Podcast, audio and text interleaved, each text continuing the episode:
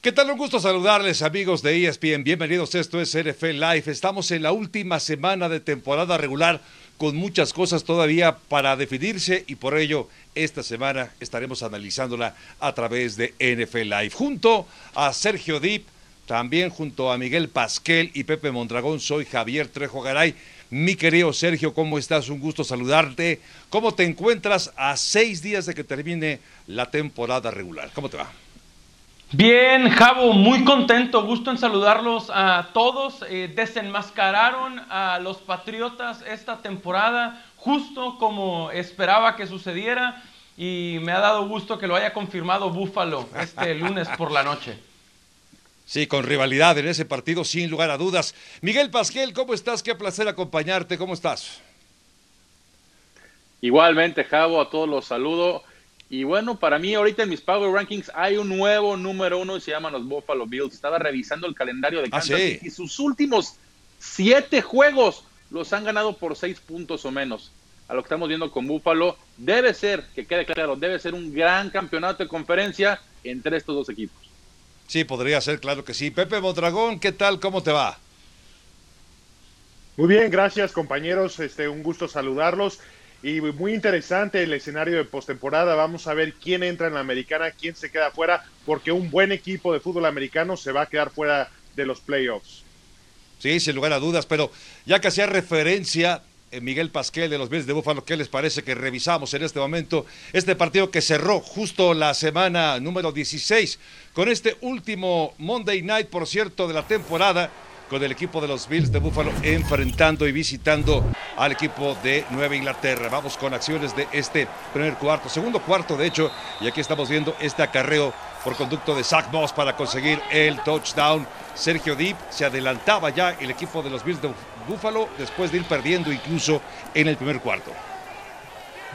Sí, a base de goles de campo se acercaba a Nueva Inglaterra, pero luego Lee Smith, el eh, Tyrant, con la recepción y ya nunca más volverían a voltear hacia atrás los Bills. Y luego Miguel Pasquel, Stephon Dix, qué gran acarreo. Que muy calladito acabó el primer cuarto y a raíz, a raíz de ahí explotó con tres anotaciones. Vamos ahora con el tercer cuarto y otra vez. Stephon Dix, Pepe Mondragón, espectacular noche para ambos. Ah, claro que sí, entre dos defensivos se queda con el ovoide Dix, se mete para la anotación. ¿Cómo ha cambiado esta ofensiva de los Bills con este receptor? Acciones del último cuarto y aquí está el último pase de Josh Allen a Stephon Dix.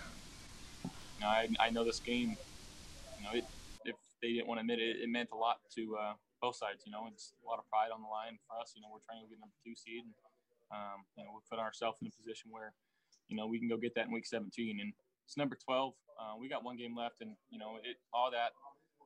It's cool, the the records, this and that. Um, but you know, plan to get to 13 and three and give ourselves a chance in the playoffs. Um, it doesn't mean much if we if we can't get it done, and uh, we've got our mindset on bigger things. And um, first things first is uh, Week 17 against the Dolphins in Buffalo.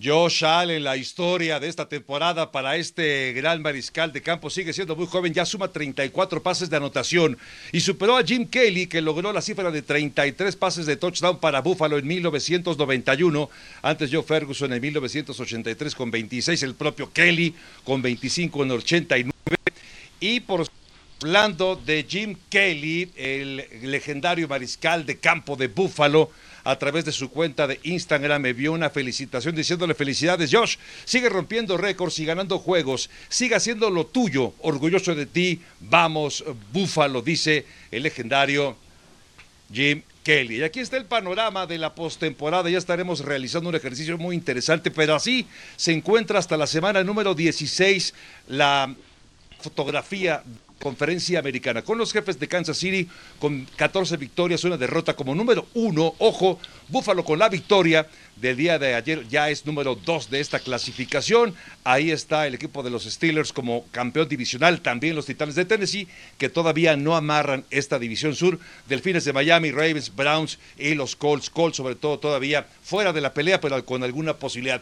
Yo quisiera, Sergio Dip, que nos dijera, ya nos había adelantado un poco Michael Pasquel lo que piensa de los Bills de Búfalo, pero ¿será que entonces que este equipo de Búfalo sea el único capaz en toda la liga, Sergio, de poderle ganar a los jefes de Kansas City. ¿Qué opinas? Mm, diría que en toda la liga no, pero en la conferencia americana sí, es Buffalo, me parece el único hoy. Luego tendría que sumar a Green Bay. Eh, de la conferencia nacional tendría que sumar a Nueva Orleans en un buen día. Los Saints son ah, un gran equipo. Sí, claro. Eh, pero principalmente Búfalo en la americana, por supuesto que sí. Merece más respeto Josh Allen. Había muchas dudas en torno a su brazo y ha callado muchas bocas, demostrando que no solo puede ganar partidos con las piernas, sino también ganar la división con el brazo. Pepe Mondragón, ¿tú crees lo mismo? ¿Crees que este equipo podría derrotar al actual campeón, los jefes de Kansas City? Bueno, vamos a empezar desde el principio. Creo que hay muchos equipos que le pueden ganar a Kansas City. El problema es que cuando ah, le, eh, le, ganas a Kansas City tienes que jugar un juego perfecto. ¿Y cuántos equipos en esta liga pueden eh, ejecutar un juego perfecto con ese tipo de presión?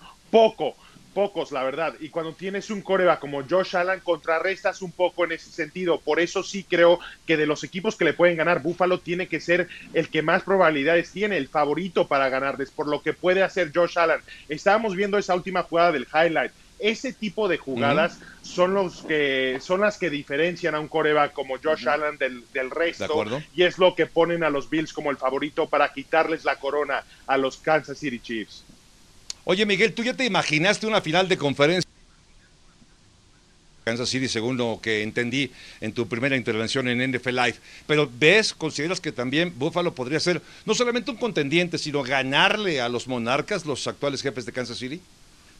Es que sí, Javo, sin duda, insisto. Mira, estaba revisando el calendario de Kansas City, los últimos siete juegos han ganado por seis puntos o menos. Y estoy incluyendo a Carolina, que ha ganado cinco juegos. Estoy incluyendo a Atlanta, que ahorita le ganó por tres puntos. Estoy incluyendo a los Raiders, que también están fuera de postemporada. O sea, a equipos que no van a estar en playoffs, les han ganado apenas. Sí, han ganado y para mí tienen al mejor quarterback de la liga, que es Patrick Mahomes, y que muy probablemente va a ganar otro MVP. Pero aún así, como está jugando Buffalo, como está cerrando el mes de diciembre, para mí sin duda es el número uno candidato, como decía Sergio, más bien de toda la liga, ¿eh? no nomás de la conferencia americana, de toda la liga, para ganar la Kansas City ese juego de campeonato de conferencia, porque hay que, hay que dejarlo claro, Pittsburgh va a acabar como número 3 y, y Buffalo como número 2. Si los dos ganan su ronda de comodines, se van a enfrentar, ya es un hecho, una ronda divisional si ambos avanzan. Y honestamente no veo cómo está jugando Pittsburgh. De acuerdo con eso. A Buffalo. De acuerdo con eso, Michael, pero luego, ¿por qué dijiste que en tu Power Ranking Bills es hoy mejor que Kansas City? Más allá de los marcadores de los Chiefs. En Arrow, no, no, Sergio, por supuesto, por supuesto no influye los, o sea, no influye cómo vienen jugando. Para mí, Buffalo sí, está jugando mejor que Kansas City. Pero no, claro que no, Michael. O sea, si dijeras, Creo veo que un Patrick Mahomes sólido. Forma... ¿Cómo, ¿Cómo, jugó Patrick Mahomes el domingo? Ustedes díganme.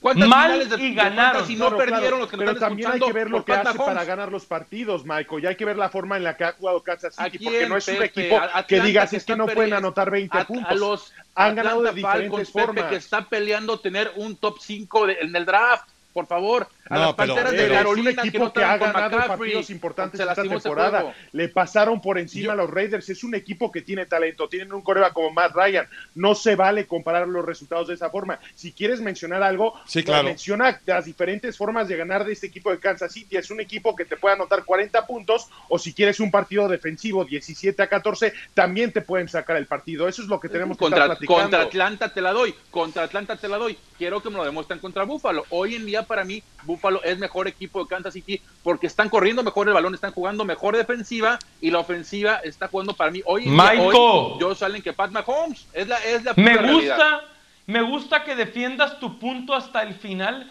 pero ya jugaron esta temporada en Buffalo. Exacto. Kansas City ganó 26 a 17. Así que tranquilo. ¿Qué es qué, Sergio, qué es, recuérdame por favor qué mes fue. Sí, en primera mitad de la temporada. Sí, sí claro. Pero bueno, estamos hablando de que es como cierras la temporada, no como empiezas la temporada. En eso estamos de acuerdo, pero lo cierto es que hoy Buffalo luce cada vez mejor, está cerrando muy bien la temporada. Pero hace un momento Sergio Deep hacía referencia a lo de Josh Allen, que Josh Allen es un jugador al cual hay que mostrarle respeto, decía. Incluso si podría ser considerado para MVP. Pero bueno, mientras esto ocurre con Buffalo, con Josh Allen, ¿qué pasó mientras tanto con Bill Belichick? ¿Qué fue lo que dijo al terminar el partido? Escuchamos a Bill Belichick. Estamos.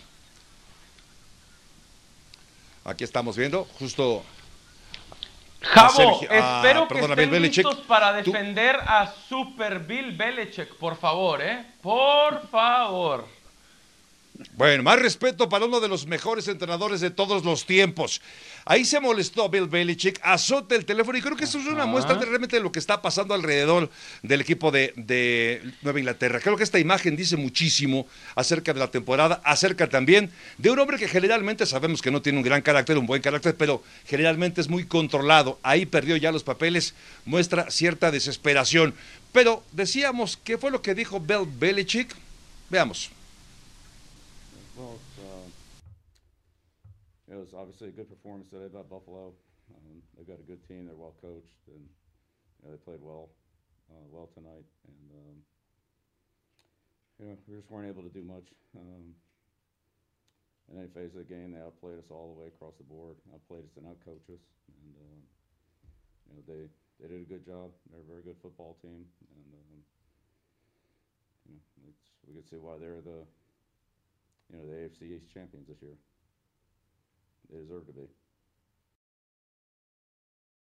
Temporada de verdad para el olvido, para Nueva Inglaterra. Primera temporada desde el 2008 que no estará en postemporada. Primera campaña desde el 2000, en aquella ocasión con marca de 5-11, terminarán con récord perdedor de 6-9, a falta evidentemente de un juego. Y primera ocasión desde el 2000 que un equipo les gana dos juegos en la misma temporada. En aquella oportunidad fue los Jets y ahora en esta situación o en este momento ha sido el equipo de los Bills de Buffalo.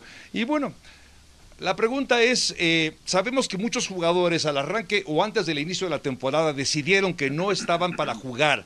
Tomaron la opción de no jugar por el tema del coronavirus, lo cual es muy respetable, evidentemente. Y quizás son bajas importantes, Pepe Mondragón. Pero este equipo digamos que esta debacle, este problema termina con la temporada, o ves tú en un futuro, la próxima temporada 2021, por ejemplo, arrancando de la misma manera, con una actuación floja de los Patriotas de Nueva Inglaterra, Pepe? Floja como tal, no, no sé si este equipo va a estar listo para competir para un Super Bowl la temporada que viene, porque depende mucho de cuáles van a ser las opciones para cuál va a ser el coreback de Nueva Inglaterra. Puede ser que busquen un coreback a través del draft, puede ser que lo busquen en una agencia libre, pero lo que sí pienso es que Cam Newton no es el coreback del futuro de este equipo. Claramente tuvo la oportunidad de esta temporada y demostró que no tiene la capacidad física o mental para llevar este equipo a la postemporada. Por eso creo que van a buscar una opción, ya sea en agencia libre, un coreback incluso como Jacoby Brissett, que ya estuvo en ese sistema con Bill Belichick, que va a ser un agente libre, que yo pienso que les da más oportunidades para llegar a postemporada y para competir. Ahora, si se van por un coreback en el draft, que van a tener opciones, quizás un eh, Mac Jones, un Trey Lance, si se van por ahí, sí puede ser que no lleguen a postemporada la próxima temporada porque tienen que desarrollar ese talento, pero que es un equipo equipo muy bien coachado, que están a dos o tres jugadores de llegar, lo están.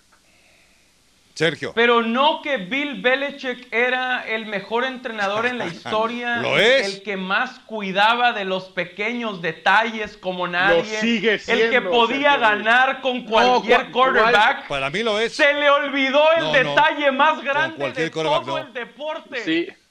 Se le olvidó elegir con cualquier quarterback. no, Sergio. Se podía ganar con cualquiera no sé quién lo dijo. En, esta ventanilla no. A ¿eh? Brian Hoyer, en esta ventanilla. Y a Jared Stidham soberbiamente y no pudo hacer nada con ninguno. Se le olvidó el detalle más grande. de los nombres que estás diciendo, Sergio, no estamos hablando de salones de la fama. ¿Sabes qué es Pues, lo más bonito de todo esto, Sergio? Lo más bonito es que ya el debate se aclara. ¿Por qué, gracias a quién un la hecho. dinastía fue de Patriots? Ya no me digan que, por favor, de que Brady tenía muy buen equipo armado en Tampa Bay y que Belichick no tenía ¡Claro! nadie. Punto. La dinastía de los Patriotas fue gracias al mejor jugador de toda la historia. Le duele No, no, no, tampoco, tampoco, Miguel. Pasquel. Está Mesura, claro. Miguel Pasquel. ¿Y dónde va a haber Belichick los playoffs? Les- ¿De A ver, les invito por a la mesura, por favor. El último Super Bowl que ganaron anotaron 13 puntos. ¿Qué tiene que ver con el quarterback? Un plan defensivo Y- que dejó a tre- en tres puntos Pepe, al por otro favor, equipo. hombre, no tiene ya. nada que ver con el quarterback. Más respeto Ah, a Bill ¿no? Belichick, por favor. No, Le o está sea, faltando De acuerdo, respeto. Pepe, bien, Pepe, bien, Es una Pepe. cultura Pepe, por primero, ¿Y quién ¿eh? ganó, Pepe? ¿Quién ganó el campeonato de conferencia contra Kansas Pepe. City? Esa serie en tiempo extra, Pepe, por Porque favor. metió un pase, ahora de repente no, Pepe, no por importa el favor. cocheo, no, ¿Cuántas no importa el cocheo, Javo.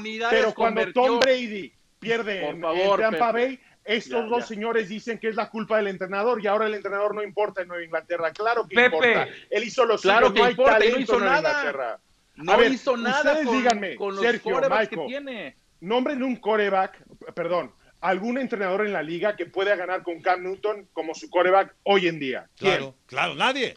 Nadie. Nadie. El mejor de la historia no estuvo ni cerca, ni cerca, con un MVP Cerca Claro. de la estuvo, le ganó a NFL. Baltimore, Sergio, le ganó un equipo No, no, no, que no. es de los que contendientes al Super Bowl y le ganó con prácticamente Llegó eliminado prácticamente al mes de diciembre. Va a ganar cuando Mira. muchos siete juegos. Es un escándalo. Compañeros. no quieran proteger Compañeros. a Bill Belichick. A ver. no pueden. A ver. No lo estamos ver, protegiendo, le estamos dando que su lugar, es muy diferente.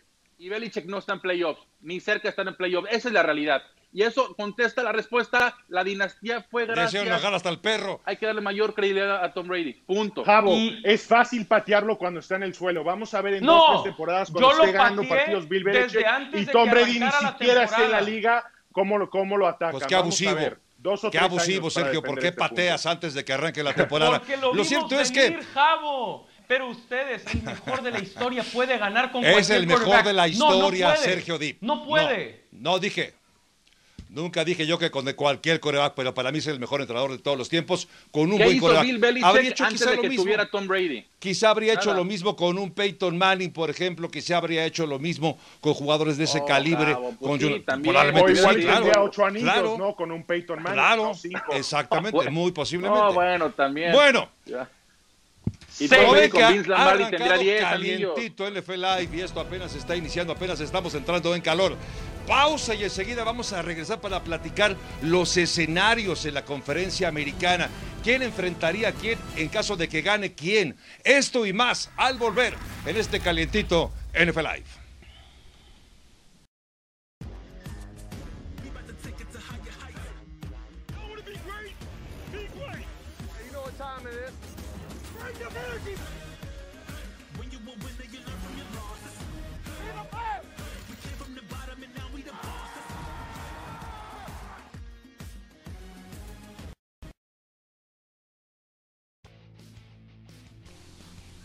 Así llegaron los equipos involucrados de la conferencia americana esta semana 16. Los Steelers vienen de atrás. Colts fuera de los eh, playoffs al eh, haber perdido justamente ante los Steelers, al menos hasta este momento. Remontó una desventaja de 17 puntos. Los aceleros Delfines de Miami ganó a Raiders ya en los últimos segundos con una soberbia actuación de Ryan Fitzpatrick. Me declaro fan de Ryan Fitzpatrick, los Delfines de Miami, con la opción de calificar en la semana número 17. Mientras tanto, Ravens ligaron su cuarta victoria en fila ante los gigantes y actualmente ocupan la siembra número 6 en la conferencia americana y evidentemente en posición de calificar. Mientras tanto, los Titanes de Tennessee perdieron ante los Green Bay Packers y a pesar de haber sido apaleados por los Packers, los Titanes se mantienen como líderes de división porque también perdieron los Potros de Indianápolis. Esto es entonces lo que nos está dejando el playoff picture de la conferencia americana donde aparecen desde luego las opciones de equipos como los jefes de Kansas City, que ahí están como número uno, está también los Bills de Buffalo, eh, en este momento como número dos, en fin, las combinaciones. Ojo, usted revise este panorama, así se encuentra el panorama en este momento al terminar la semana número 16 de la NFL, y por eso me parece también buen momento repasar qué es lo que podría ocurrir ya con la última eh, semana de actividad de esta semana número 17. Y para ello vamos a hacer un ejercicio que realmente vale la pena, está muy interesante por todo lo que podría ocurrir de entrada. Repasando o recordando este playoff picture, vamos a ver en nuestro playoff machine cuáles son las combinaciones que podrían presentarse ya para la semana 17. Por ejemplo, en este momento está los jefes de Kansas City como número uno, descansaría la semana número uno, y en esa semana de, de comodines estaría enfrentando Buffalo número dos a Cleveland, Pittsburgh enfrentando a Ravens y Miami enfrentando a los Titanes de Tennessee. Ahora, esto es llegando apenas a la semana 17. ¿Qué pasa si Cleveland, desesperado como está, consigue la victoria? Cleveland ganando, vean el escenario, Ravens iría a enfrentar a Buffalo, Miami estaría enfrentando a los Steelers y Browns va contra los Titanes de Tennessee. Pero ¿qué pasa si Pittsburgh se lleva la victoria? ¿Quién queda fuera? Bueno, Cleveland quedaría fuera y ahora serían los Colts los que acabarían entrando como número 7 enfrentando a los Steelers, Sergio Deep. Esto Sí. en, esta, en esta combinación entre una victoria de Pittsburgh o bien la de Cleveland, Sergio. Correcto, pero yo sugeriría, por el bien del equipo, que fuéramos con Cleveland. Coinciden, después del papelón contra los Jets, no va eh, el Big Ok. Ben, va Mason Rudolph. Yo pienso que Cleveland es súper favorito y gana este partido. ¿Coinciden? Sergio, Yo, Javo, sí, totalmente, pero creo que antes hay que explorar otro escenario. Si gana Pittsburgh, como lo había comentado Javo, y por alguna razón los Delfines de Miami le ganan a Buffalo, de repente Pittsburgh se- sería el segundo sembrado. Estamos hablando de que Sí. podrían subir ahí y recibirían todos los juegos de postemporada hasta el último que tendrían que ir a Kansas City. Ganando Pittsburgh cierto y ganando Miami. sí. ¿no? Y ganando me- Miami. Es- Exactamente. y es muy cierto lo que dices, Pepe. No sé por qué Mike Tomlin ya pone a Big Ben en la banca, porque claramente se están jugando el número 2 Todavía, con tal de recibir claro. los dos primeros juegos de playoffs en casa. Entonces, para mí se me hace ilógico ir con, con Ben a la banca y con Mason Rudolph, que sabemos que no te ofrece mucho De eh, como quarterback Pero titular. ¿sabes por Y qué sabe- es, Michael? Porque este equipo no tuvo una semana de descanso. Se la quieren dar esta semana 17 a los jugadores que creen Buen que la necesitan, como Big Ben, como TJ Watt. Por eso lo hacen. Pero lo mejor sería tratar de subir en la siembra. Bueno, y a todo esto ya nos puso el escenario, Pepe, de ganando Pittsburgh, ganando Miami. Pero, ¿qué tal que Buffalo consigue la victoria? Revisemos entonces cómo Sí. cambia.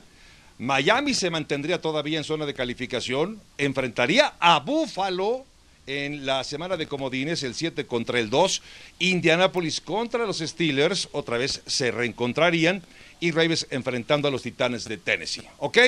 A ver. Miguel Correcto. Kansas City, ellos ya están adentro, ¿no? Ya no pierden. Pero ¿qué pasaría, por ejemplo, con Baltimore y Cincinnati? ¿Cuál es tu favorito ahí?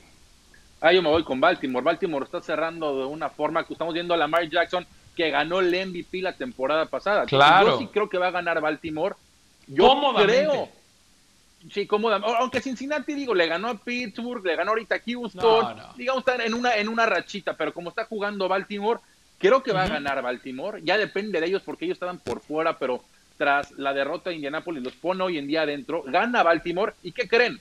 Porque sí creo que me, me quiero regresar al escenario que Cleveland le va a ganar a Pittsburgh. Si ponemos que Cleveland le, le gana a Pittsburgh, tenemos un enfrentamiento. Ojos, afición de Steelers. A porque ver. estuvieran recibiendo, estuvieran recibiendo.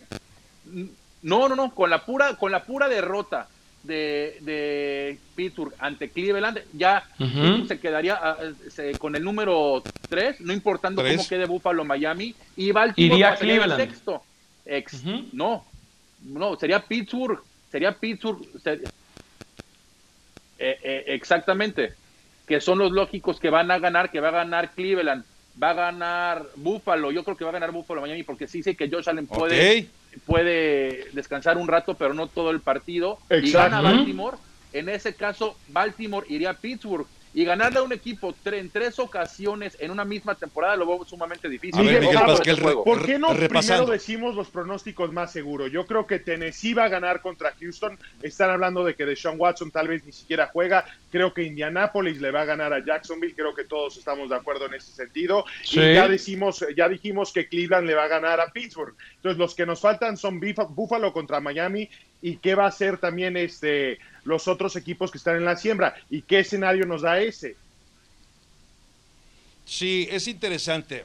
Si gana Cleveland, ojo, si gana Miami y después si gana Kansas City, si gana Baltimore, ¿cómo quedarían? Y Tennessee, a ver, hacemos el ejercicio.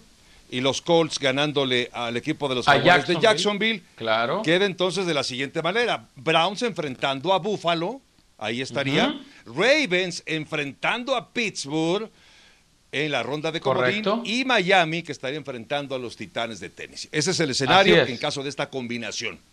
Pero si gana Buffalo, ¿cómo cambia? A ver, si gana Buffalo, entonces enfrentaría a los Colts, mientras que Browns estarían enfrentando a los Steelers y los Ravens enfrentando a los Titanes de Tennessee. Tres equipos de esta división norte estarían entonces calificados a la postemporada.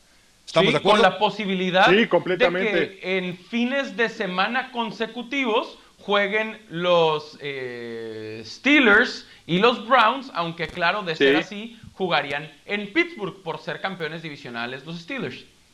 A diferencia de este Y en un panorama totalmente distinto, evidentemente, en un partido que ya importaría porque aquel que pierde evidentemente se despide de la postemporada. En fin, es un interesante ejercicio revisando este playoff machine. Así que nos vamos a ir a una pausa y enseguida más adelante platicaremos antes de, irnos a la pausa lo de Mason Rudolph.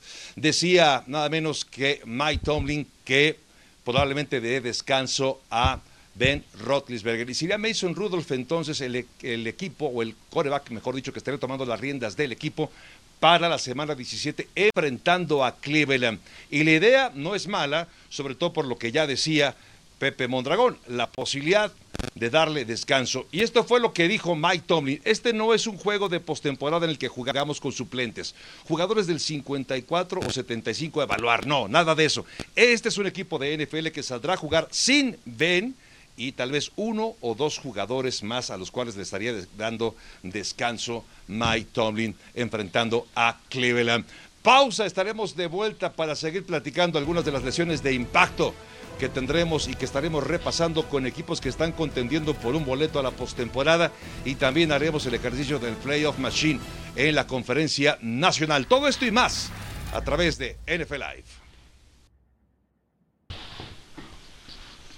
Una mala noticia sufrió el equipo de los Rams, además de lo que le ha ocurrido en las últimas semanas y fue la lesión que ha sufrido en el dedo pulgar Jared Goff, lo cual lo ha llevado al quirófano este martes y se espera una recuperación en playoff. Pero hablando de el sustituto, ¿qué fue lo que dijo Sean McVay? John Wolford se va a preparar. John ha hecho un gran trabajo preparándose todo el año. Sé que hay confianza de los entrenadores y de sus compañeros y los chicos tendrán que apoyarlo. Estamos emocionados por la oportunidad que va a tener John de liderar a esta ofensiva esta misma semana. Pero no fue el único lesionado, también Kyler Murray, el jugador de segundo año quarterback de los Arizona Cardinals, que también sufrió una lesión en la pierna.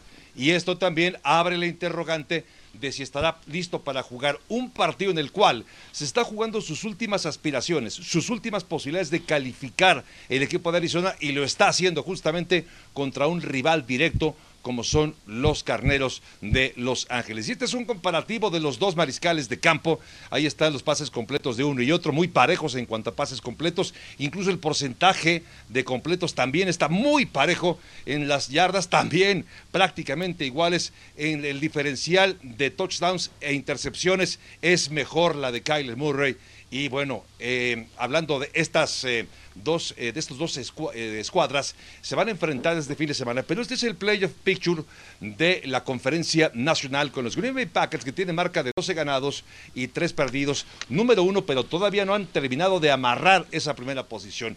Nuevo Orleans está como número 2 en la división sur, ya ganó la división. Los Seahawks también ya amarraron la división oeste de la conferencia nacional y Washington, que también es en este momento el líder de la división este de la conferencia nacional. Pero regresamos al duelo entre Arizona y los Rams y estos dos eh, eh, corebacks lastimados. Maiko, ¿cuál de estas dos lesiones impacta más a su equipo en el partido de este fin de semana?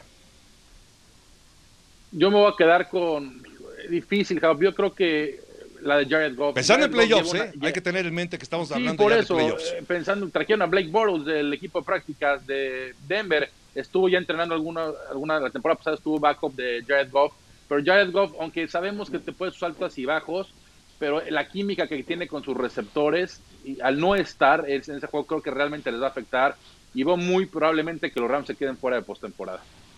O sea, ¿afecta más la ausencia de Jared Goff a los Rams que la ausencia de Kyler Murray, Arizona. Yo me voy a quedar con, sí, con ellos, porque no veo este nuevo coreback, quien, quien, vaya a jugar, que existe esa química, los corredores están lesionados también. Realmente no veo cómo los Rams, ni con su defensiva, puedan ganar el partido. Pepe. Bueno, yo solamente quiero decir que creo que toda la ofensiva de Arizona revuelve alrededor de lo que puede hacer Kyler Murray con sus piernas y con su brazo, un coreback que tiene mucha movilidad, no sé quién lo pueda reemplazar y ejecutar ese sistema como lo vienen haciendo. Y vas contra una muy buena defensiva de los Rams que te puede presionar, que te puede incomodar y si no eres un coreback titular en esta liga, se puede convertir en un día muy largo para ti. Del otro lado, los Rams creo que es muy cierto lo que dices, que no tienen corredores en este momento, pero un Blake Bortles puede hacer que esa ofensiva funcione, con los pases cortos, con los pases rápidos, y si encuentras un juego terrestre, no es tan importante el coreba como lo es para Arizona. Digamos que está desempatado, Sergio. Javo, en el, nada más un ¿Sí? ¿Miguel? No, yo lo, que quería agregar, Sergio, es que del, lado de Arizona tienes a uno de los mejores, si no es que el mejor receptor de la liga, que es de Andrew Hopkins de alguna sí, manera. Michael, pero no es salir ahí y tirar el balón y esperar a que DeAndre lo cache. Tienes que. Pero la baraja es más amplia, ¿no? los Rams con DeAndre Hopkins, no solamente con él. Claro. No, y para mí el punto es que Sean McVay da a entender que va con John Walford, ¿no? Y le puede tratar de dar toda la confianza y decir que se ha estado preparando para este momento, lo cual es una mentira, porque Walford es un ex quarterback de la Universidad de Wake Forest, no drafteado, obviamente no ha pasado nada con él en la liga y su oportunidad llegaría en semana 17. No es una quinta, no es una sexta, no es una séptima ronda, es un no drafteado. Los Rams están en problemas para mí. Pero Sergio, lo único de eso es que es un coreba que ha estado con el equipo toda la temporada, aunque no sea tomando repeticiones con la ofensiva de los Rams, porque normalmente ese tipo de corebacks actúan como el coreback del otro equipo, pero has podido aprender cuáles son sus debilidades, cuáles son sus fortalezas y cuál va a ser el plan de juego este domingo con él como tu coreback. Este John Wolford me suena, compañeros, a un Ben DiNucci de los Cowboys. Me, me imagino algo similar al verlo jugar. Sí, suena. Sí, tienes toda la razón. Hay una enorme interrogante alrededor del suplente de los Rams. Iremos una pausa y enseguida estaremos haciendo el ejercicio ahora del Playoff eh, Machine en la conferencia nacional. ¿Qué implicaciones tienen las victorias, las derrotas y la combinación posible en los juegos de comodín? Lo repasamos en NFL Live.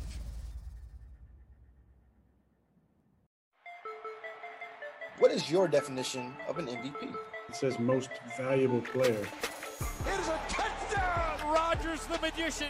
A lot of times that player is also the best player. He's the best man. That's why I should be in the competition most years and this year especially.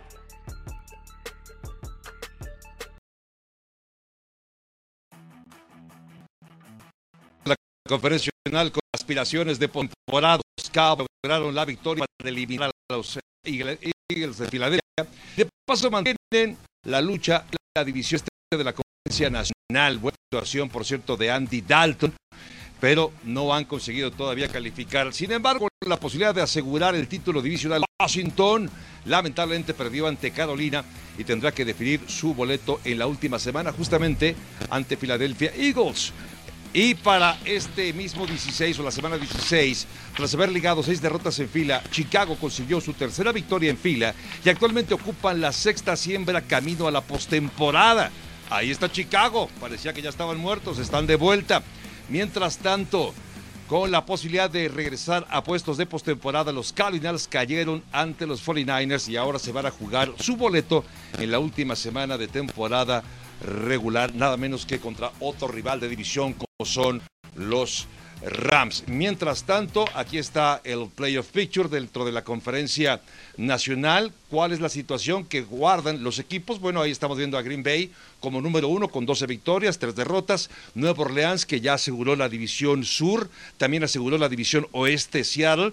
En la este no lo ha asegurado Washington, pero en este momento es líder. Tres equipos están en la posición de comodín. Bucaneros, Rams, Bears y también hay tres equipos que están en la pelea, Arizona, Cowboys, incluso los gigantes de Nueva York. Bueno, ahora realicemos este mismo ejercicio que vimos con la conferencia americana, ahora en la nacional con nuestro playoff machine. Así está en este momento la situación con el equipo de Green Bay descansando la semana de comodines porque tiene el número uno, claro, en este momento. Ahí está Chicago enfrentando a los Santos en este momento. Rams, que estaría enfrentando a los Seahawks, y Washington contra Tampa Bay. Aquí vale la pena aclarar que sería eh, más bien Tampa Bay visitando a Washington, no Bucaneros siendo anfitrión de ese partido. Ahora, empecemos este interesante ejercicio. Digamos que esto es hasta este momento, es decir, si la temporada regular ya hubiera terminado. Pero, ¿qué pasa, por ejemplo, si Chicago consigue victoria ante Green Bay este próximo fin de semana? Le damos aquí y bueno, en el, no pasa nada. Ahí está, Green Bay se mantiene todavía como número uno. En los récords, si hay un cambio, serían 12 ganados, 4 perdidos. Chicago llegaría a 9 victorias y 7 derrotas. Pero, ¿qué pasa, por ejemplo, si Seattle, mi querido Sergio Dip, acaba consiguiendo la victoria? A ver. Correcto. A ver, así como Green Bay es favorito en Chicago, pero está bien, por el bien del ejercicio, vamos con los Bears para ganar ese juego. Eh, Seattle también es el favorito por cinco puntos en San Francisco. Atención con que Seattle puede pelear entonces por el primer lugar de la conferencia al igual que Nueva Orleans. Porque si, por ejemplo, seleccionamos el triunfo de Nueva Orleans en Carolina, donde los Saints también son favoritos por seis puntos, ahora Nueva Orleans sería el sembrado número uno. Claro, todo esto si Chicago le ganara a Green Bay. ¡Wow! Bueno, qué interesante. ¿eh? Ahora bien, ya pusiste ganando Nueva Orleans, ganando Seattle, ya lo pusimos. Pero ¿qué pasaría si ese partido del que referíamos, como yo lo decías, Green Bay es favorito y acaba ganando Green Bay? A ver, gana Green Bay. Descansan los Packers. Green Bay descansan los Packers. Digamos que tienen el control de su destino los Packers ganando ese partido. Eh, exactamente. Green Bay ganando quedan como número uno en la conferencia nacional.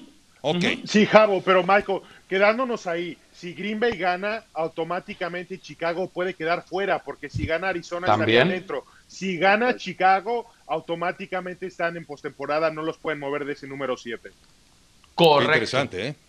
Requieren la victoria ahora. Bueno, nos quedamos entonces.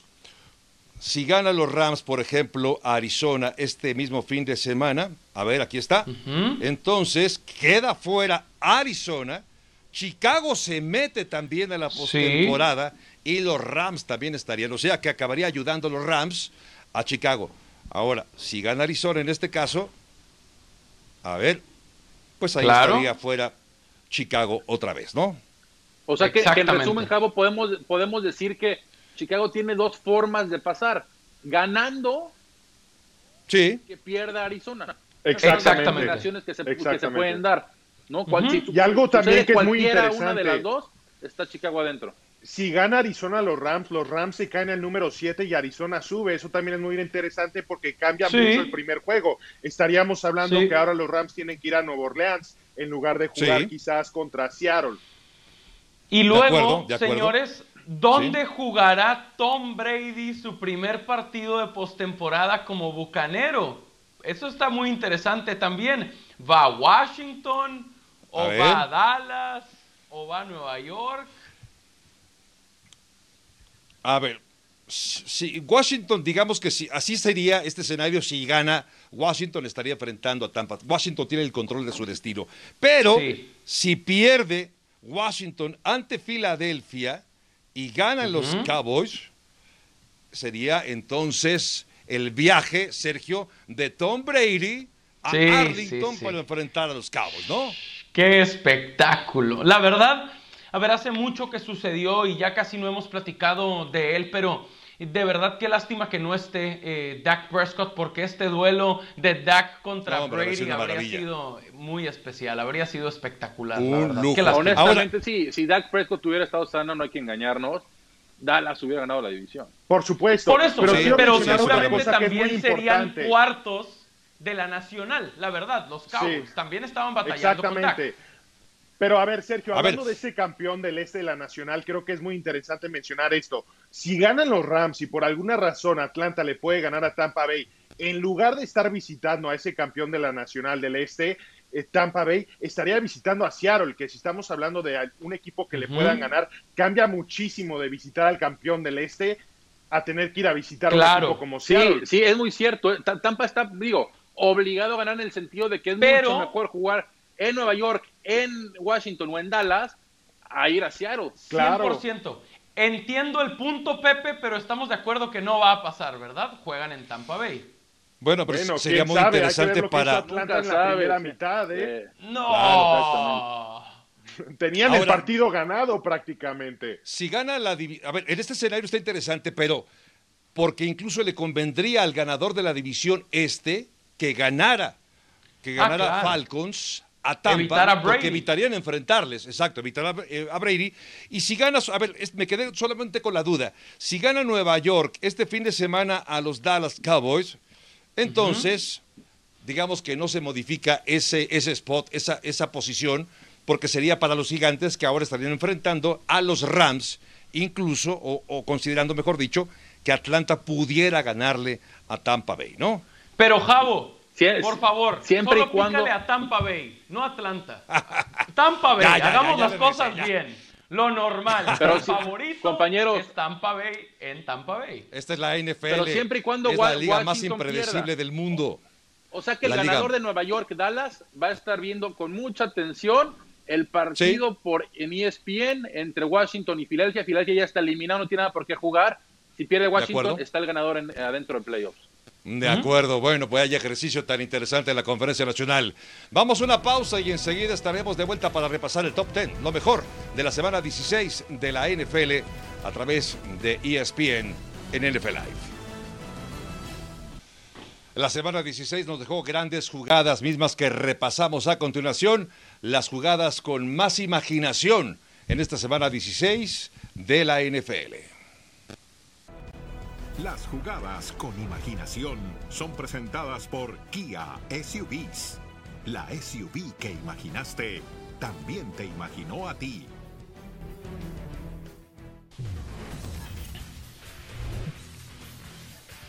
Vamos con Deontay Johnson y esta gran recepción a pase de Big Ben. Aquí con esta jugada arrancando el tercer cuarto arrancaba la remontada de los aceleros de Pittsburgh, Sergio D. Vamos con la número 9. Correcto, esa de Johnson muy buena contra una gran defensiva como la de los Colts y Samaji Perrine, ex corredor de los Jets, ahora con Cincinnati. Qué manera de escapar contra la defensiva de Houston. No había muchos reflectores puestos en este juego, pero estuvo bueno.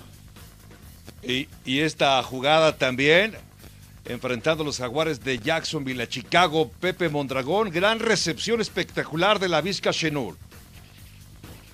Hay talento en Jacksonville, vean lo que hace este excelente receptor abierto entre doble cobertura de, de lo mejor de la semana.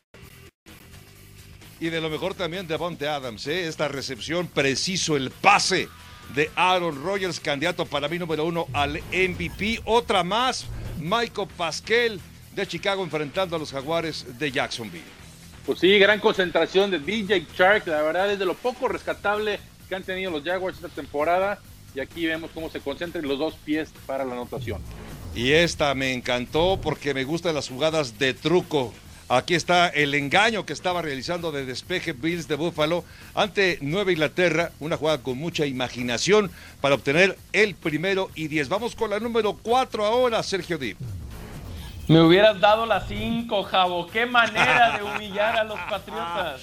La número cuatro, perfecto. Darren Waller ha demostrado que es un muy buen tight end revelación de las últimas campañas, se quiere meter a la plática de los Kelsey, de los Kiro, de los Ertz. Eh, gran apoyo para Derek Carr, Marcus Mariota o el que sea rumbo al futuro. ¿Y esto qué fue? Una coreografía ahí de los jefes de Kansas City. Sacaron la Chief Special, yo no sé. Acaba siendo interceptado este pase que iba dirigido a Pat Mahomes. Can you kneel con la intercepción? No lo puedo creer. No, esto es, esto es una, no sé, me parece ya como un poco de arrogancia de los jefes de Kansas City. Pepe Mondragón, ¿qué te pareció esta de Gus Edwards? Buena recepción ahí de Edwards. Gus Edwards, el corredor de los Baltimore Ravens. ¡Qué recepción! Hablamos de los corredores de hoy en día que tienen que ser versátiles si quieren jugar en esta liga creen que Gus Edwards cumple con esos requisitos. Vean la clase de recepción, se quita uno y después sigue corriendo, no hay quien lo tumbe. Quítate. La y vean el número 35, impresionante. Me pongo de pie para ver a Ryan Fitzpatrick, soy fan. Bueno, y le salió lo Fitzmagic a Fitzpatrick aquí. Y compañeros, gracias a esa jugada, los Dolphins muy probablemente van a estar en playoffs. Sí, sí, es muy posible. La pregunta es, quién estará dirigiendo ese equipo en playoffs, tú Tago Bailoa o será acaso Ryan Fitzpatrick. Hay tiempo para discutirlo, por lo pronto una pausa. Y enseguida regresamos con más a través de NFL Live aquí en ESPN. Luego de la derrota de Cleveland ante los Jets, esto fue lo que dijo Baker Mayfield, no hay excusas, apesta que no tuvimos a nuestros chicos, pero creemos que eh, los chicos tenemos en este vestidor, creemos en ellos y sin importar quiénes sean, no hay excusas, simple y sencillo, le fallé a este equipo, obviamente tengo que sujetar el maldito balón dice Baker Mayfield. ¿Para qué está Baker Mayfield? ¿Qué tiene que demostrar ante Pitcher este próximo fin de semana, Sergio? Javo tiene que ganar y él debe ser el responsable, el encargado. Fíjense que tanto Baker Mayfield como Mason Rudolph, que son los que se van a enfrentar, llegaron a la NFL en el draft del 2018. Pero Mayfield fue pick número uno global, Rudolph fue el número 76. Se tiene que imponer en casa. Sin lugar a dudas, Michael, el partido más difícil, más importante para Cleveland, ¿no? El, más importante en la, de la franquicia en los últimos 18 años, que fue la última vez que estuvieron en playoffs. Vaya, Vaya presión que tiene Mayfield. Bueno, estamos llegando al final de NFL Live. Le agradecemos. Recuerden, toda la semana seguiremos repasando qué nos espera la semana 17. Una semana determinante. En nombre de todo el equipo, Pepe Mondragón, Miguel Pasquel, Sergio Dip, soy Javier Trejo Gracias, esto fue todo en NFL Live. Hasta la próxima.